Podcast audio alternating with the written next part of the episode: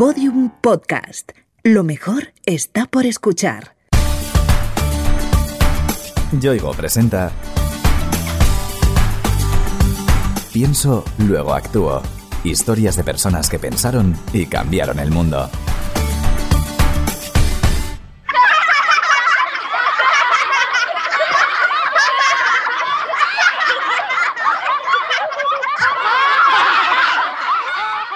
De crisis como el que atravesamos, conseguir estos sonidos que escuchas es complicado. Complicado pero muy necesario. La risa ayuda a rebajar la ansiedad, reducir el estrés, relativizar los problemas y dar esperanza. Y cuando esas risas provienen de los niños, iluminan también a los adultos.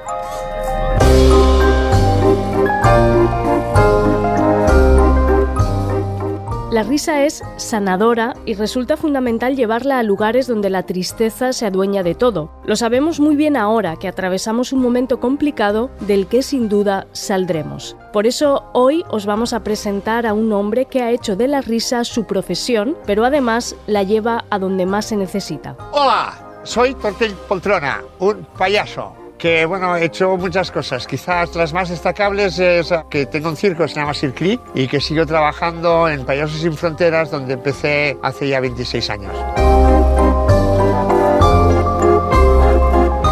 Tortell Poltrona se llama en realidad Jaume Mateu y es fundador y presidente de Payasos sin Fronteras. Desde 1993 se dedica a llevar alegría a los niños que viven en campos de refugiados o en zonas asoladas por catástrofes o guerras. Payasos sin Fronteras es el brazo armado de la risa para llevar la esperanza a los sitios imposibles. El objetivo de Payasos sin Fronteras es que no haya ningún niño que pierda su niñez.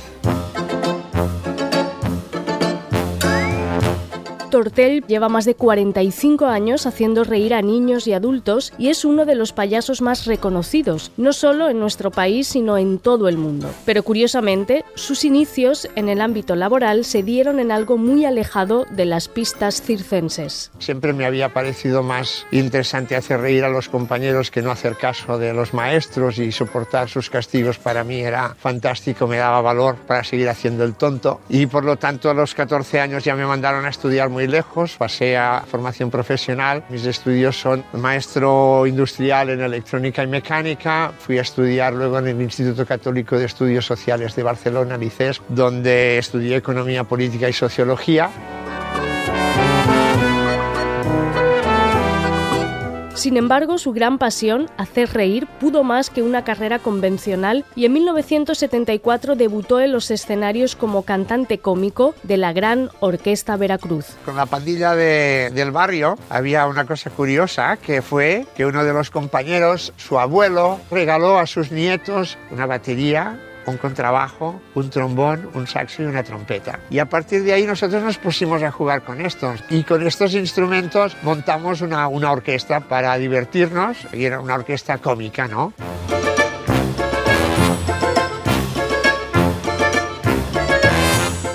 Poco tiempo después, en 1975, formó con su amigo Claret Papiol un dúo de payasos del que acabó tomando su nombre profesional. Mi nombre traducido al castellano Roscón. Roscón porque es un postre de domingo, es una cosa festiva que puede ser vista y hecha de muchas maneras distintas. Y luego en la segunda parte poltrona, a mediados de los años 70 hicimos un viaje a París que empezamos a hacer espectáculos para adultos. Inventamos una máquina que era la poltrona, que era una máquina donde habían unos palancas que sacaron unos carteles Rían, Tosan, Silven y de ahí nos hicimos pues hermanos Poltrona y cuando se disolvió la compañía yo me quedé con el nombre de Tortel Poltrona.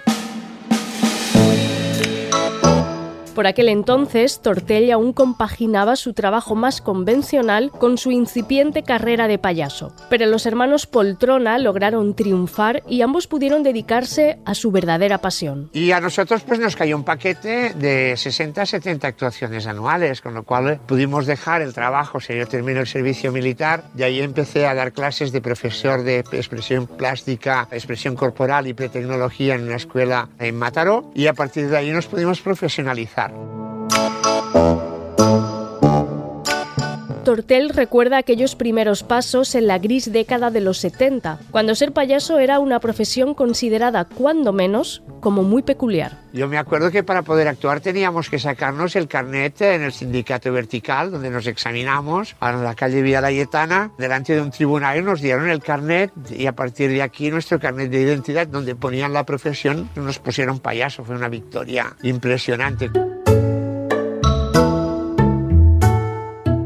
Los espectáculos de Tortel Poltrona siempre se han basado en la gestualidad, la onomatopeya y la música, lenguajes universales que le han permitido viajar por todo el mundo. Estuve durante un tiempo haciendo un espectáculo así como muy multitudinario, me tiraba de 12 metros a un vaso de agua con una colchoneta hinchable, entonces hacía espectáculo para miles. El día del debut era en el Festival de Tárrega con 8.000 personas, ¿no? Y cuando te llega aquello, pues es como impresionante, ¿no? Cuando provocas una carcajada a 8.000 y te llega, tú que eres el epicentro de la carcajada, es como un subidón. En 1981, Tortel Poltrona fundó su propio circo, el Cirque Creek, itinerante y con carpa propia. Con él se lanzó a la aventura. En el primer Cirque Creek eh, cocinábamos con leña en el suelo ¿eh? y dormíamos en cualquier lado. Lo que pasa es que teníamos 25 años. Ahora hemos cambiado un poco. Frío, hambre, niños con mocos, mal comprendido también a nivel de, amigos y familia, diciendo, pero ¿qué hacen estos locos, no? ¿Cómo van por el mundo, no? Y luego cuando lo miras por esto, te acuerdas solamente de las cosas buenas. Quizá una de las pocas cosas que tenemos los humanos que vale la pena es que de las cosas malas las olvidamos. Durante poco más de 10 años, Tortel y el Sir Creek fueron de ciudad en ciudad hasta que un día... Me llamaron el día de Navidad del año 1992, eran unos niños de la escuela Projecta que trabajaban con niños que tenían hemofilia y me propusieron de hacer una actuación en un campo de refugiados. Y el día 26 realicé eh, este espectáculo donde me tiraba de una torre de 12 metros a un vaso de agua, que no era un espectáculo para un campo de refugiados, pero vimos que, bueno, que cambiaba absolutamente su vida y nuestras vidas. Ver que los que no tenían nada tenían la esperanza de poder vivir y salimos de ahí tocados. Tocados pero muy motivados, Tortel y su gente se dieron cuenta de lo importante que era llevar risas y alegría a lugares donde la tristeza lo había invadido todo. Realizamos al cabo de dos meses otra expedición por nuestra cuenta y ya al primer año pues hicimos un llamado a las compañías de calle de, del territorio hispano y ya marchó a gente de aquí, de Albayas, gente de Sevilla y de Andalucía, gente de Madrid. Realizamos ocho expediciones el primer año ya en, en la ex Yugoslavia. El segundo año ya montamos Payasos sin Fronteras en Francia. Y bueno, llevamos 26 años haciendo esto que no es pecata minuta. Para Tortel Poltrona, ser payaso no es solo su profesión, es una manera de ser y vivir. No necesita casi herramientas de trabajo, si acaso una muy simple, la nariz roja. Es una prótesis, ¿no? Digamos, o sea que a partir de aquí tú te la pones y ves a la gente desnuda, desnuda emocionalmente hablando. A mí me ha ayudado mucho llevar una nariz en el bolsillo, por un lado, porque hay veces encuentro a gente que la necesita más que yo y como que yo tengo muchas se la regalo. Y luego yo gracias a esta nariz he podido hacer a, a trabajos que sin a esta nariz me hubiese sido imposible.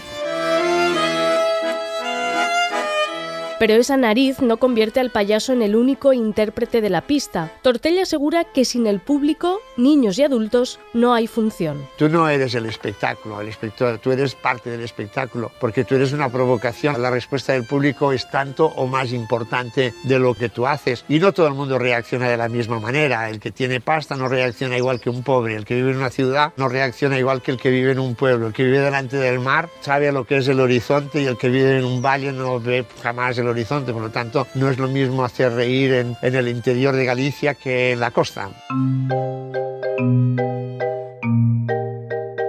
Tortell hace reír, provoca carcajadas desde hace más de 45 años y sin embargo se toma muy en serio su oficio. Hasta que no logras practicar muchas veces tus números, no logras conseguir que se cuaje a un nivel que a mí me gusta intentarlos llevar, que es lo que Joan Brosa llamaría poesía escénica. ¿Y qué es la poesía? No son palabras escritas, sino es aquel momento en que se para una cosa, la risa, la sonrisa, embriaga todo y el tiempo se para. Poesía puede ser una película poesía puede ser un cuadro, poesía puede ser una pintura, poesía puede ser una música. Es en aquel momento en que tus emociones te llenan lo suficiente como para pensar que eres inmortal. Payasos sin Fronteras acude a lugares que atraviesan situaciones complicadas y donde las personas sufren altísimos grados de estrés. Muchos de esos sitios son campos de refugiados. La mayoría de las personas que viven en la zona de conflicto lo pierden absolutamente todo todo lo que tenían y ya no solo las cosas de tener, ¿no? sino cosas más fuertes, familia, hijos, padres, parientes. Los campos de refugiados normalmente están llenos de abuelos, de madres y de niños, de padres no hay, los padres están en el conflicto. Aparte con esta duda que nunca sabes si van a vivir o no. De hecho, la primera actuación de Tortel de la que hablábamos antes fue en uno de esos campos, en la antigua Yugoslavia. Beligiose, península de Istria, a veintipocos kilómetros de la frontera italiana. La situación fue, ah, de entrada, estas primeras actuaciones del mundo del payaso son bastante impresionantes porque cambia absolutamente el lenguaje que utilizas, ¿no? Actuar con gente que habla otro idioma, actuar con gente pues, que tiene dificultad de oído o de habla. Y en aquel momento pues, nos encontramos con tres sociedades enfrentadas en un mismo espacio que normalmente vivían divididas y a raíz del espectáculo pues se juntaron todos para ver esto. Aquella actuación en el campo de refugiados de Jose marcó no solo a Tortel, sino también a todos los niños que la vieron y rieron con él. Regresé para la inauguración de la Plaza Barcelona en Sarajevo. Una niña se vino después del espectáculo, ya una niña no, ya una jovencita, y me dio un sobre, lo partió por la mitad y tenía confeti de mi primera actuación, y era de Jose. Y hace dos años en Nueva York hubo una presentación de Clown Borders de Estados Unidos y ahí una chica cuando terminó se levantó y dijo yo soy una niña de Beli José y todos nos vamos a acordar de Tortelli de aquella actuación. Si los campos de refugiados son lugares grises, tristes y donde la esperanza parece perderse, los hospitales de guerra son espacios donde se aprecia la crudeza de esos conflictos en toda su dimensión. Allí Payasos sin Fronteras también está presente. En Sarajevo, en un hospital donde hicimos una visita a los niños y de golpe se empieza a llenar de médicos la habitación de un niño que estaba hablando con un títere y los queríamos echar a los médicos y nos dijeron, no, no, es que este niño hace tres años que no hablaba y el niño se puso a hablar con el títere.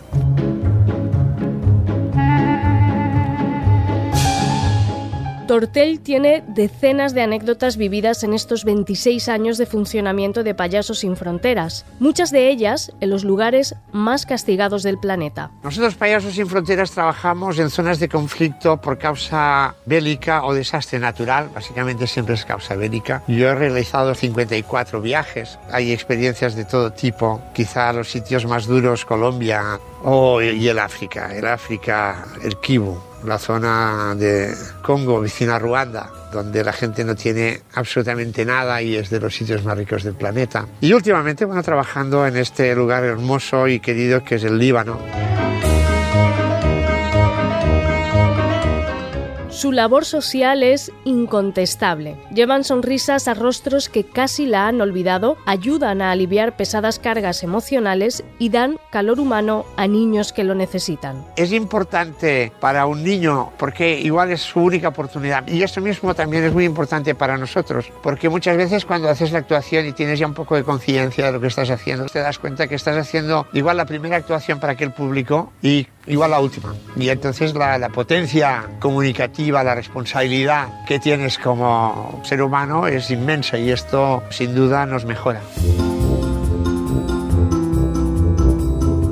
Payasos sin Fronteras es una asociación sin ánimo de lucro integrada por payasos y artistas voluntarios y cuyas actuaciones son siempre gratuitas. Básicamente se financia a partir de los voluntarios, los payasos, las payasas, los titiriteros, la gente de la danza, la gente de las artes escénicas, que todos vamos sin cobrar nada. Es más, ponemos un 25 o un 30% de lo que es la financiación de la expedición. Nuestras expediciones son muy económicas, dadas que nosotros solucionamos el viaje hasta el lugar y luego la organización interna que nos facilita gira por los campos de refugiados se hace cargo de nuestra comida y de nuestro alojamiento y eso es todo.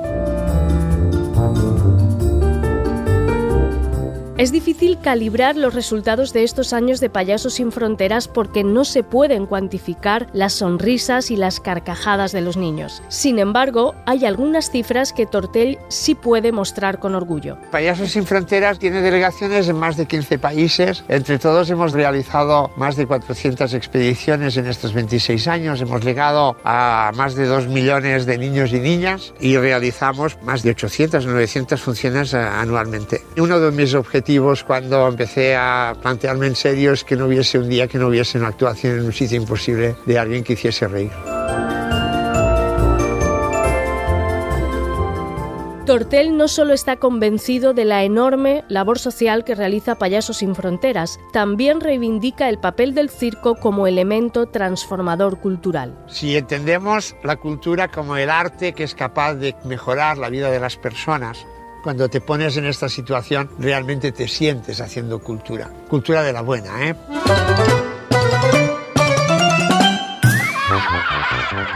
La risa es fundamental para la salud, no solo mental, sino también física. En estos momentos, cuando necesitamos fuerza, esperanza y solidaridad, personas como Tortel Poltrona nos recuerdan su valor terapéutico. La vida es, una cosa que es muy corta y realmente cuando vives en situaciones de estrés traumático diario, parece que sea más corta todavía. La gente que vive en estas condiciones sabe que mañana es una pregunta, no es una certeza. Y entonces esto hace valorar las cosas de una forma mucho más objetiva que los que vivimos con este seguro de vida que realmente no existe. Con lo cual compartir con ellos te da una capacidad de resiliencia personal también muy fuerte. En estos días, miles, millones de personas salen a sus ventanas y balcones para aplaudir a los colectivos profesionales que nos están ayudando tanto. Nosotros hoy extendemos esos aplausos a quienes nos hacen reír.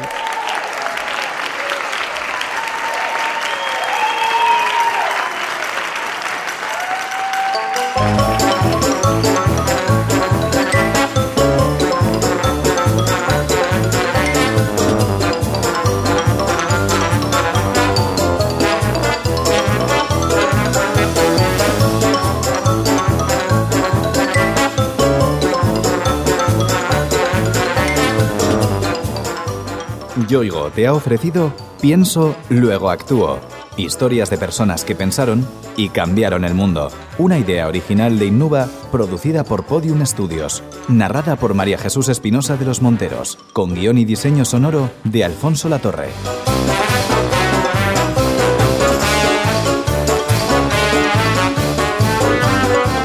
Todos los episodios en la sección de sociedad del país.com, en podiumpodcast.com y en nuestros canales de Spotify, iTunes, iBox y Google Podcast.